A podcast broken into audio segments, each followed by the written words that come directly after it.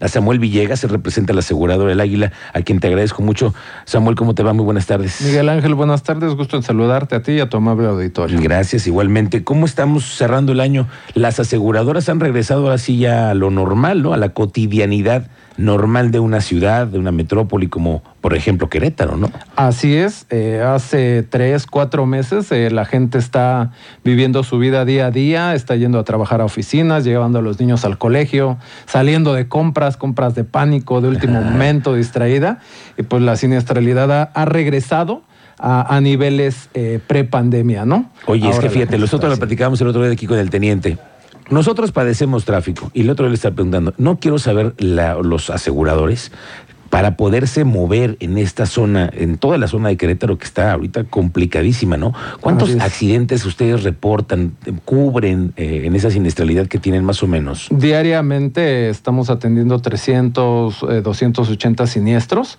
Eh, la realidad es que el regreso ahora de las actividades y las complicaciones que ciertamente eh, trae la, eh, la, lluvia, el clima, los arreglos a las vialidades, está eh, pues complicando la movilidad para el ciudadano al día a día y para las compañías de seguros en la pues, metrópoli. Exactamente, para todos. Ustedes tienen que mover de diferentes puntos y sobre, sobre todo Bernardo Quintana, 5 de febrero, que siguen siendo siempre de las más, más complicadas. Oye, pero cuéntanos, ¿cómo se viene el siguiente año? ¿Cómo lo ven ustedes financieramente? Lo vemos eh, regresando a niveles prepandemia. Eh, estamos preparándonos para recibir el año eh, como no lo fue hace dos años, es decir, estamos justos para ingresar más talleres, más ajustadores, abrir nuestra, nuestra operación aún más. ¿Por qué? Porque la gente ya regresó, ya está trabajando, ya está consumiendo, ya está saliendo y los siniestros han aumentado. Eso justamente, porque nosotros pagamos una póliza mientras estábamos en pandemia y probablemente no utilizábamos el vehículo, ¿no? Así es, estaba guardado, pero estaba asegurado porque hay riesgos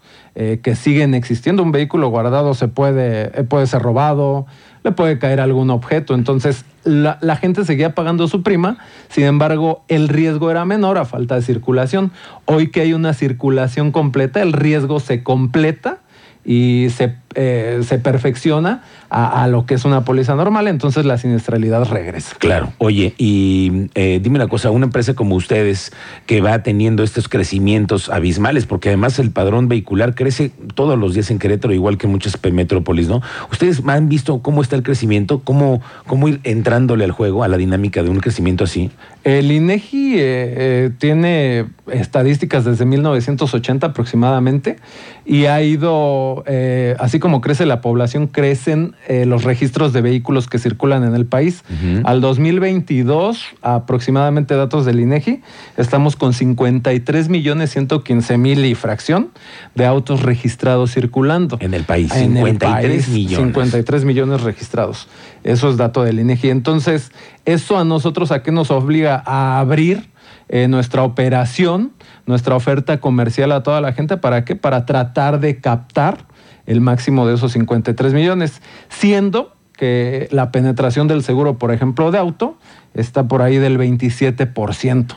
Entonces, de esos 53 millones, solo el 27% eh, cuenta con un seguro. Ah, qué número tan delicado y tan preocupante. A ver, Samuel, se supone que todos debemos de circular en una ciudad como Querétaro con un seguro vigente. Eso es, lo que te pide la autoridad, ¿no? Así es. Pero no en la realidad, no lo es. No, la realidad es que es, es una cuestión que donde la gente a lo mejor para sacar la licencia, para sacar una placa, para cumplir el requisito, contrata la póliza, lo hace por el primer año y los años siguientes se olvida de pagar el seguro porque le da prioridad no sé, algún bien de consumo, un celular que cuesta cuatro o cinco veces más que una póliza por un año. Sí, sí, sí, sí, sí, le vamos dando eh, preferencia a otro tipo de gastos, pero el tema es aquí meternos en la conciencia de lo importante que es la cultura de asegurarnos, ¿no? Es demasiado importante. Eh, ahora que es época de reflexión, pues nosotros nos acercamos a la gente y le decimos que reflexione sobre un bien, al menos un bien patrimonial que es aquí en México, el auto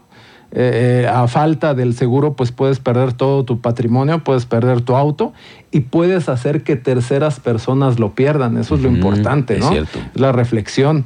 Y el golpe económico, ahora que, que, las condiciones económicas del país eh, pudieran ser adversas el siguiente año, pues hay que tratar de cuidar el patrimonio. Y una forma de hacerlo es con un seguro, porque cuidas tu patrimonio y el de terceras personas. Claro, y la importancia de que es un eh, bien que tienes, que te ha costado mucho tiempo lograrlo, porque además son sacrificios, años de esfuerzo, años de mucha dedicación, porque de pronto se te vaya en un 2 por 3 En dos segundos puedes perder tu auto, puedes perder tu salud y puedes causar que esa pérdida de un auto, de la salud de terceras personas, eh, eh, suceda. Entonces, sí, sí, eh, es bueno que este, esta época, este mes de reflexión, pues también reflexionemos en cómo queremos empezar el siguiente año, si protegidos, proteger lo poco o lo mucho que tenemos y proteger a las terceras personas o a la gente que queremos. ¿no?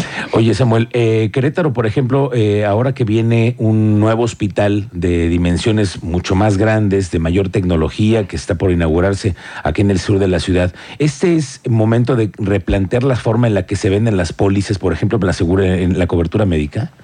Eh, la, forma o, la penetración de, por ejemplo, el, gasto médico eh, ocupa dentro del consumo eh, de la gente que se asegura, es el tercer lugar. En primer lugar está vida, segundo lugar auto y tercer lugar gastos médicos. Gastos médicos. es así como lo priorizamos los mexicanos. La gente que sí tiene seguro divide así. Eh, el primer lugar es eh, seguro de vida. seguro de vida, segundo lugar autos y tercero gastos médicos. ¿Y el cuarto? El cuarto está rankeado entre los demás casa habitación, eh, gastos educativos, etcétera, etcétera. Ya, ya es muy pequeña la subdivisión. Claro, porque pero de todas maneras hay un sinfín de pólizas. ¿no? Ah, sí, es, o sea, todo, todo lo que es material e incluso lo que no lo es, se puede asegurar. Claro. Eh, la vida, los gastos médicos. Entonces sí debemos replantearnos por qué. Porque si la penetración del auto es del 27%, imagínate si vida está en tercer lugar, si gastos médicos está en tercer lugar, qué porcentaje de la población tenemos un seguro de gastos médicos. Pero es muy importante hacer esta reflexión, sobre todo que estamos en fin de año, iniciar el año diferente, asegurados, con nuestros seres queridos, pues controlado, ¿no? Eh, eh, tener un seguro te, te da mucha tranquilidad en el caso de que pase una emergencia médica, se te puede ir lo que has ahorrado en un, en un mes. Una terapia intensiva en un hospital eh, particular eh, no es el ahorro de un mes, es el ahorro de toda la vida, es el ahorro ¿Tú de que estás en, esto, ¿cuánto ustedes pagan, por ejemplo, en una, aseguradora, cuánto paga un día de terapia intensiva en un hospital en promedio en particular? Aproximadamente el gasto puede ser hasta de 800, 900 mil pesos. Dependiendo el tipo de padecimiento y el tipo de terapia.